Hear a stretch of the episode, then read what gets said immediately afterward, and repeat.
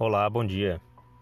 Todos nós enfrentamos os desafios de viver uma vida digna, uma vida reta, de acordo com a vontade do Senhor, porque as artimanhas do inimigo, as tentações e provações são diárias.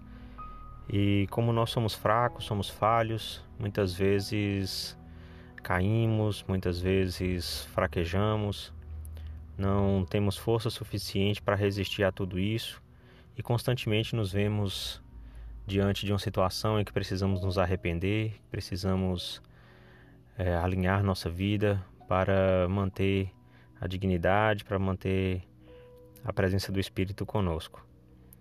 E tem uma escritura no livro de Mormon que é surpreendente que esteja sendo é, escrita, esteja sendo dita por Nefe, Todos nós que já lemos o livro de Mormons, que conhecem, e aqueles que não conhecem, convido-os a conhecer. Nefe é um personagem admirável. Ele diz lá no início que ele foi altamente favorecido pelo Senhor em todos os dias de sua vida. Então, todos nós sempre pensamos em Nefe como o homem mais digno, um dos mais dignos das Escrituras.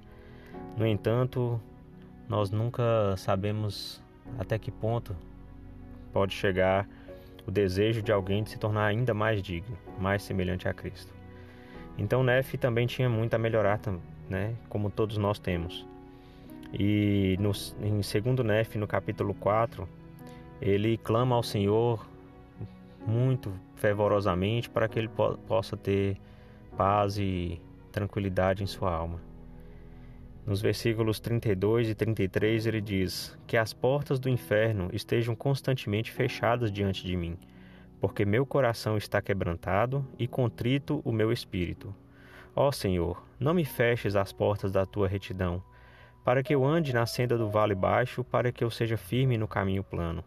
Ó Senhor, rodeia-me com o manto da tua retidão. Ó Senhor, prepara um caminho para minha fuga diante de meus inimigos Endireita a minha vereda diante de mim. Não ponhas em meu caminho uma pedra de tropeço, mas limpa-o, e não obstruas o meu caminho, mas sim os caminhos de meus inimigos.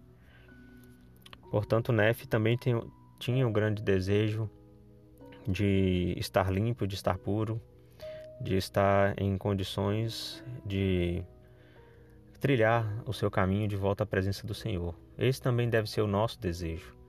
Então, todos nós que enfrentamos essas dificuldades, esses desafios de viver algum princípio, de guardar algum mandamento, devemos clamar ao Senhor diariamente para que Ele possa desobstruir o nosso caminho, para que Ele possa eh, nos preparar e nos fortalecer para resistir às tentações do inimigo, para resistir às investidas de, de Satanás em nossa vida, porque Ele constantemente trabalha para que nós possamos cair. E o Senhor está ao nosso lado e espera o nosso esforço, a nossa humildade, as nossas é, forças, no máximo que a gente puder, para trabalhar e mostrar para Ele um coração quebrantado, um espírito contrito, a fim de que Ele possa intervir ao nosso favor.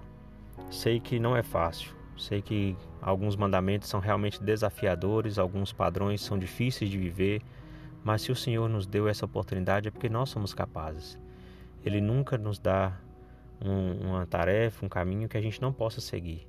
Todos nós temos essa condição, essa capacidade, e eu confio que cada um, buscando o Senhor diariamente, vai conseguir encontrar uma maneira de sobrepujar e superar as dificuldades.